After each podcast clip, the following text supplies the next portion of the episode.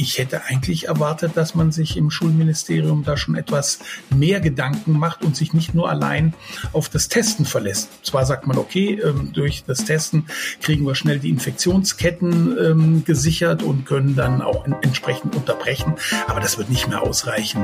Seit einer Woche läuft bei uns in NRW wieder die Schule. Trotz der hohen Corona-Infektionszahlen hält die Politik derzeit am Präsenzunterricht fest. Aber was passiert, wenn reihenweise Lehrkräfte wegen Corona ausfallen? Zahlen. Darüber sprechen wir gleich. Rheinische Post Aufwacher. News aus NRW und dem Rest der Welt. Heute ist Montag, der 17. Januar. Ich bin Julia Marchese. Schön, dass ihr zuhört. Zuerst starten wir mit den aktuellen Meldungen aus der Landeshauptstadt. Die gibt es jetzt wie immer von Antenne Düsseldorf.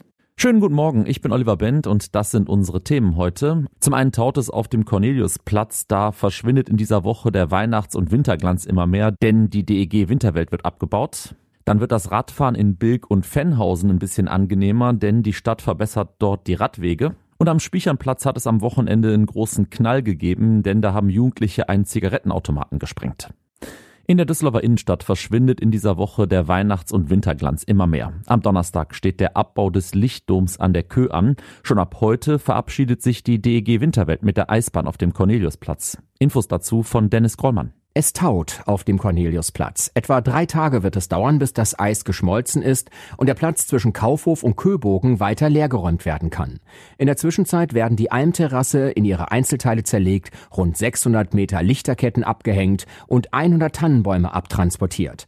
Schausteller und Betreiber Oskar Bruch blickt zufrieden auf die letzten Wochen. Er sei glücklich, dass er entgegen aller Befürchtungen öffnen durfte. Für seinen Betrieb sei das überlebenswichtig gewesen. Das Radfahren in Bilk und Fennhausen wird bald ein Stückchen angenehmer, denn von heute an verbessert die Stadt Radwege in den beiden Stadtteilen. In Bilk geht es um die Achse zwischen Uniklinik und Uhlenbergpark, also die Mohrenstraße, Uhlenbergstraße und die Kreuzung mit der Himmelgeisterstraße. Dort sollen die Radwege und Übergänge am Kreisverkehr besser markiert werden. Außerdem soll dort eine neue Ampel die Gefahrenstelle mit der Straßenbahn entschärfen. Als zusätzliche Sicherheitsmaßnahme wird auf der Mohrenstraße endgültig Tempo 30 eingeführt. In Fennhausen wird der Radweg auf dem Eller Kamp in Richtung Unterbacher See weitergeführt. Er soll Anfang Februar fertig sein. Die Arbeiten in Bilk Ende Februar. Auf dem Spichernplatz haben zwei junge Düsseldorfer am Wochenende einen Zigarettenautomaten gesprengt. Zeugen hatten die Sprengung bemerkt und die Polizei gerufen. Die nahmen die Verfolgung auf und konnte die mutmaßlichen Täter in Mörsenbruch fassen. Marc Pesch hat Einzelheiten. Die Sprengung hatte einen gewaltigen Knall ausgelöst. Die beiden 20 und 21 Jahre alten Düsseldorfer türmten anschließend mit Zigaretten und Bargeld. Zeugen riefen die Polizei und konnten den Beamten auch die Fluchtrichtung mitteilen.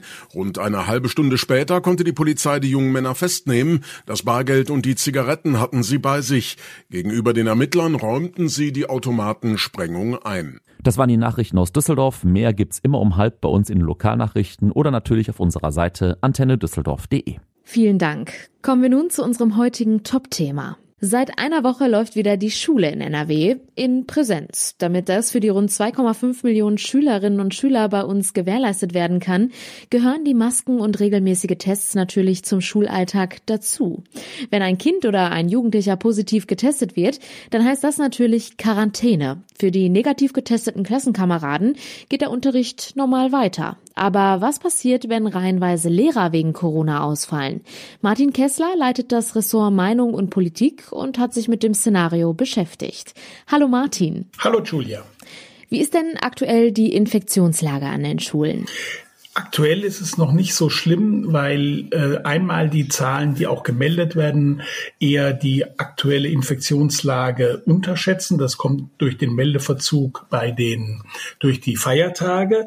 Ähm, aber man kann auch sagen, es gibt einige Zahlen über erkrankte Lehrkräfte an den Schulen in Nordrhein-Westfalen und da ist es also deutlich wenig, was jetzt im Augenblick auf die Schulen und auf die Schülerinnen und Schüler ähm, eindringt. Wir haben etwa 1,8 Prozent der Lehrkräfte, die vom Coronavirus angesteckt sind. Das ist natürlich durchaus händelbar. Insgesamt liegt der Krankenstand bei den Lehrern üblicherweise gerade um die Winterzeit so bei 6, 7 Prozent. Okay, derzeit ist also noch keine akute Infektionslage unter den Lehrkräften bei uns in NRW. Die Zahl der Corona-Neuinfektionen steigt aber immer weiter und da gibt's ja auch aktuell noch die ansteckende Omikron-Variante. Könnte dadurch künftig der Schulalltag gefährdet werden? Davon gehen eigentlich die meisten Experten aus, weil ähm, sag mal, andere Länder, wo die Omikron-Variante schon stärker unterwegs ist, ich erinnere an Frankreich, ich erinnere an Großbritannien, ich erinnere an die Niederlande. Ähm, da hat es schon massiv Erkrankungen, gerade auch im Schulbereich, ähm, gegeben. Und es gibt also keinen Grund dafür, dass Deutschland davon verschont bleibt. Also die meisten Experten erwarten, dass es insgesamt mit den Infektionen deutlich nach oben geht, dass also auch Deutschland in Bereiche kommt, wo sich mehr als 100, vielleicht sogar 200.000 Menschen pro Tag anstecken. Und da werden natürlich auch äh, viele Lehrkräfte drunter sein, auch viele Schülerinnen und Schüler. Ich darf nur daran erinnern, dass gerade bei den Schülerinnen und Schülern so die Altersstufe 15 bis 19, das sind jetzt so die weiterführenden Schulen, also die Mittel- und Oberstufe, die höchste Inzidenz insgesamt aller Altersgruppen haben. Also wir haben jetzt im Augenblick eine Inzidenz von 500 bundesweit ähm, insgesamt und bei den Schülerinnen und Schülern ab 15 sind das weit über 700, fast an die 800 und das sind noch nicht mal die allerletzten Zahlen. Dennoch hält die Politik derzeit am Präsenzunterricht fest. Aber sehen die da künftig auch Gefahr, dass das vielleicht nicht mehr aufrechterhalten werden kann? Ja, das ist etwas merkwürdig, ähm, dass da eine gewisse, nicht Sorglosigkeit wäre es vielleicht übertrieben, aber die, äh, das Schulministerium ist relativ gelassen. Sie sagen, wir sind, die, die Lehrer sind äh, geimpft, die ähm, Schüler und Schülerinnen sind auch sehr stark geimpft, weit mehr als in anderen Bundesländern. Das stimmt, die Infektionsraten sind auch niedriger als in anderen Bundesländern, aber das wird natürlich nur vorübergehend sein. Und ich hätte eigentlich erwartet, dass man sich im Schul Schulministerium da schon etwas mehr Gedanken macht und sich nicht nur allein auf das Testen verlässt. Zwar sagt man, okay, ähm, durch das Testen kriegen wir schnell die Infektionsketten ähm, gesichert und können dann auch entsprechend unterbrechen, aber das wird nicht mehr ausreichen, wenn dann die Zahlen wirklich in die Hunderttausende gehen. Also nicht in den Schulen, sondern insgesamt. Dann wird es natürlich auch in den Schulen ganz anders aussehen. Gibt es für diesen Fall denn schon sowas wie so einen Plan B? Also gibt es beispielsweise bei einem akuten Lehrkräfteausfall Vertretungslehrer oder Vertretungsaufgaben für die Schülerinnen und Schüler? Vielleicht in den einzelnen Schulen. Ähm, ich habe jetzt nicht direkt mit äh, ähm, vielen Schulleitern gesprochen, sondern eher mit den Lehrerverbänden. Die sagen, natürlich sind die Lehrerinnen und Lehrer ähm, bereit, sind auch flexibel, das zu machen. Und die eine oder andere Schule wird wohl auch schon Vorbereitungen getroffen haben, aber auf Ministeriumsebene nicht. Und das Ministerium sagt auch, das wäre Aufgabe der Schulen, Schulen, sich da entsprechend vorzubereiten. Andere Länder machen das anders. Zum Beispiel Niedersachsen mit dem äh, ähm, Kultusminister Tonne, der hat einen Handlungsrahmen für die Schulen erlassen und regt zum Beispiel an, das, was du gerade gesagt hast, dass, äh, dass zum Beispiel in Ganztagsschulen, also Gesamtschulen und so weiter, zum Beispiel der Nachmittagsunterricht in so einem Fall verkürzt werden kann. Und dann können die Lehrer auf den Vormittagsunterricht ausweichen, so dass man dann zumindest am Vormittag noch nach wie vor Präsenz hat. Und ich denke, das ist auch sinnvoll, dass sich Nordrhein-Westfalen darüber Gedanken macht. Hm. Ja, eine wichtige Frage in dem Kontext ist ja auch noch, wie der Schulstoff in einem solchen Szenario nachgeholt werden kann. Ja, also zunächst mal ähm, das ist schwierig. Sie haben ja ohnehin schon sehr viel Stoff nachzuholen aus den, aus den vorangegangenen ähm, Distanzunterricht und ausgefallenen Stunden als Folge der Pandemie. Ähm, das kann dann erst vielleicht im, im Frühjahr wieder nachgeholt werden. Ähm, der andere Punkt ist, ähm, dass es auch ziemlich unklar ist, wie das dann vonstatten geht. Also wer zum Beispiel dann Schulen schließt. Also ich habe beim Ministerium angefragt und die haben dann gesagt, ja, das ist dann Sache der Kommunen. Also da muss das Ordnungsamt, wenn halt eine bestimmte Zahl von Lehrern ausfällt, ähm, muss das Ordnungsamt da einschreiten im Benehmen mit dem Gesundheitsamt. Die überprüfen das dann und die sagen dann, naja, hier macht das keinen Sinn mehr oder hier sind die Infektionsraten so stark, dass wir die Schule schließen müssen. Ähm, das andere ist Distanzunterricht und da ist in Nordrhein-Westfalen auch so, dass das der Schulleitung ähm, unterliegt. Das heißt also, die Schulleitung ähm, sagt dann, okay, wir haben so, wir haben so ein hohes Infektionsgeschehen an unserer Schule. Ähm, wir beantragen beim Ministerium beziehungsweise beim Regierungspräsidium Distanzunterricht und die würden das dann genehmigen. Also ich halte das Verfahren für nicht ausreichend und viele Lehrerverbände, die Gewerkschaft Erziehung und Wissenschaft, Lehrerverband NRW, ähm, der Verband Bildung und Erziehung, also jetzt sowohl eher konservative wie als auch gewerkschaftlich orientierte Lehrerverbände sagen, dringend, dringend, wir brauchen Vorgaben des Ministeriums. Was fordern die denn jetzt konkret? Ähm, die fordern, dass halt bei bestimmten Inzidenzen dann äh, es den Wechsel zum Distanzunterricht gibt. Also der, der Lehrerverband NRW sagt zum Beispiel, wenn der, der Wert 1000 überschritten ist, ne, dann sollte man tatsächlich auch die Schüler und Schülerinnen wieder zu Hause lassen. Die GEW sagt, wir brauchen einen klaren Stufenplan, wo dann halt bei den Stufen Inzidenzen von bis ähm, dann festgelegt wird, ähm, was zu tun ist, sodass die Schulleitungen nicht allein gelassen werden. Den Plan finde ich eigentlich gar nicht mal so unvernünftig. Ich muss allerdings mit der Ministerin Gebauer stimme ich überein, dass man versuchen sollte, die Schulen so lange wie möglich offen zu halten. Also wenn es nach mir ginge, würde ich alles dran setzen, wirklich alles dran setzen, die Schulen nicht zu schließen. Was denkst du denn persönlich? Wie wird es in den kommenden Wochen oder Monaten an den Schulen weitergehen? Wir werden sehr hohe Zahlen haben. Dann wird es spannend sein, wie wir damit umgehen. Ähm, also ob äh, ähm, dann tatsächlich ähm, die Erkrankungen nicht so hoch sind. Allerdings sagen viele, dass die Erkrankungen, also die normalen Erkrankungen recht hoch sein können.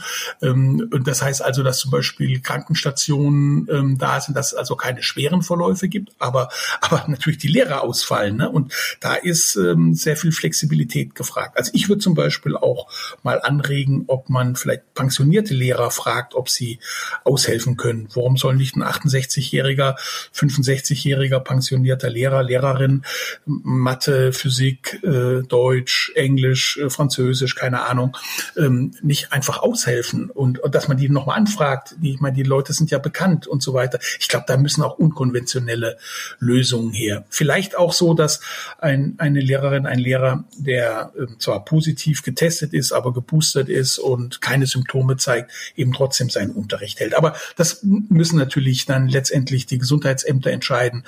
Da kann ich als medizinischer Laie wenig dazu sagen. Martin, vielen Dank für die Infos und die Einschätzung zu diesem Thema. Ja, danke auch.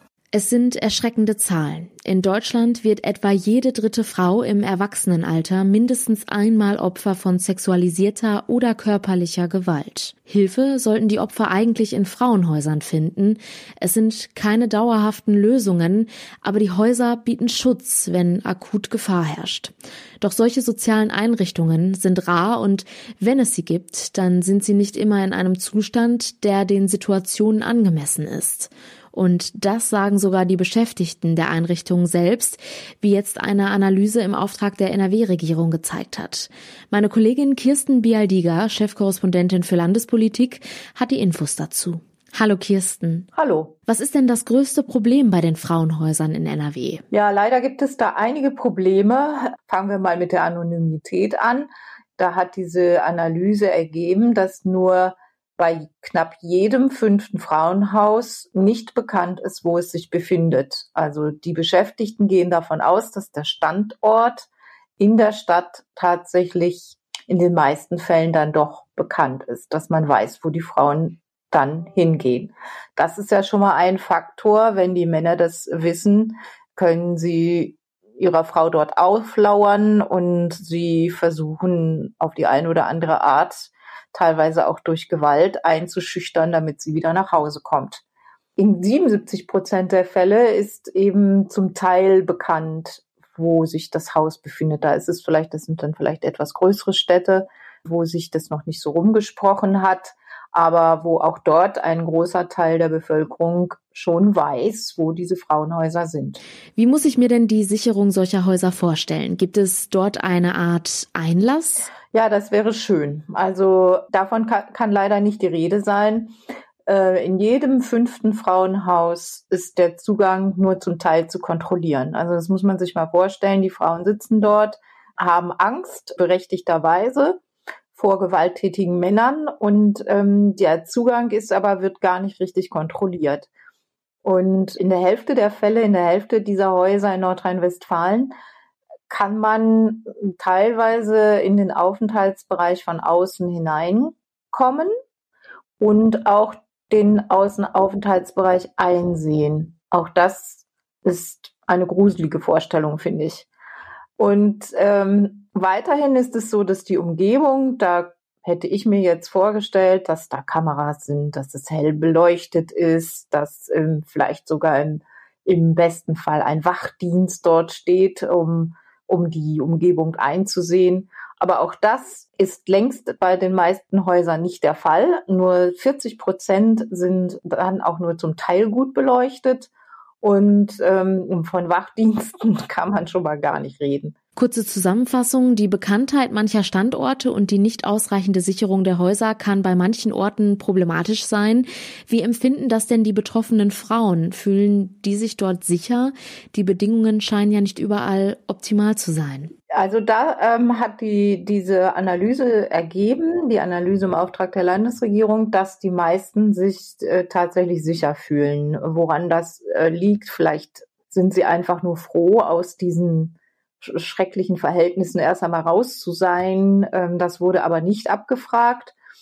Es gibt aber doch auch, äh, jede fünfte hat auch doch Verbesserungsvorschläge gemacht und gesagt, was sie sich wünscht. Das wären beispielsweise Überwachungskameras, ein Sichtschutz oder eine Anbindung an Sicherheitsdienst. Das heißt, dass es zumindest so eine Art Notknopf gibt gesicherte Jalousien oder Fensterläden oder aber, dass man eben in diese Häuser nur mit einer programmierten Identifikationskarte kommt, wie das ja in jedem Hotel der Fall ist. Also da fragt man sich ja tatsächlich, warum das in diesem sensiblen Bereich überhaupt fast nirgends der Fall ist. Es ist ja für die Betroffenen wahrscheinlich schon ein gewaltiger Schritt, sich überhaupt auf die Suche nach einem Frauenhaus zu begeben. Wenn akut Gefahr im Verzug ist, ist ja die Polizei die erste Anlaufstelle. Werden die Frauen wenigstens schnell fündig, wenn sie Hilfe suchen? Ja, also äh, im Durchschnitt muss eine Frau in Nordrhein-Westfalen sich an drei Einrichtungen wenden, bis sie einen Platz gefunden hat. Es gibt aber auch Fälle, ähm, da musste eine Frau sogar 20 Häuser abtelefonieren, um einen Platz zu bekommen. Wir haben in unserem Gespräch also über einige Punkte gesprochen, wo es Verbesserungsbedarf gibt. Kannst du denn daraus ein Fazit ziehen? Ist das Thema genug im Fokus der Politik? Also aus meiner Sicht überhaupt nicht. Ähm, das ist immer noch ein Thema, das ähm, ja inzwischen vielleicht ein bisschen stärker in den Mittelpunkt gerückt ist, aber es, es wird viel zu wenig getan. Und ich glaube, man weiß eigentlich längst genug über diese ganzen Probleme. Es gibt überhaupt kein Analyseproblem. Wir wissen das alles lange es gibt ein Umsetzungsproblem und es müsste sich mal eine Gleichstellungsministerin oder ein Gleichstellungsminister finden, der das Problem tatsächlich anpackt. Aber unsere NRW-Gleichstellungsministerin Frau Scharrenbach von der CDU kümmert sich lieber um die Männer und kümmert sich lieber darum, dass auch Männer Plätze haben in Häusern, in Schutzeinrichtungen. Das ist in Ordnung, wenn sie sich proportionalerweise auch um die Frauen kümmert. Denn eins ist festzuhalten, über 90 Prozent der Fälle von häuslicher Gewalt betreffen Frauen. Männer sind da einfach nicht so betroffen und da ist es schon ärgerlich, dass sie ähm, den Fokus so sehr auf Männer legt. Puh, das klingt, als ob es da noch einiges an Nachholbedarf gibt. Danke, Kirsten, für die Einordnung. Ja, und wenn ihr oder Menschen, die ihr kennt, in einer solchen Situation sind, dann holt euch Hilfe. In akuten Gefahrensituationen über den Polizeinotruf 110, sonst über Beratungsstellen, über die Telefonseelsorge oder beim Hilfetelefon Gewalt gegen Frauen. Die Nummern findet ihr in den Show Notes. Und wir haben noch eine Meldung für euch. Reisende und Pendler in NRW bekommen die Folgen des Abellio-Marktaustritts zu spüren. Heute tritt der größte Teil des Übergangsfahrplans in Kraft, der auf wichtige Abellio-Linien weniger Züge und S-Bahn vorsieht als im normalen Betrieb. Somit fährt der RE11 nicht mehr zwischen Düsseldorf und Essen. Die Regionalbahn 35 von Mönchengladbach nach Gelsenkirchen wird ebenfalls eingestellt. Grund für das ausgedünnte Angebot sind Personalengpässe. Zum Schluss noch der kurze Blick aufs Wetter. Und das ist stark bewölkt. Die Höchstwerte liegen zwischen 4 und 7 Grad und im Tagesverlauf sind immer mal wieder Schauer möglich. Und das war der Aufwacher vom 17. Januar. Habt einen guten Start in die neue Woche. Ciao. Mehr Nachrichten aus NRW gibt's jederzeit auf RP Online. rp-online.de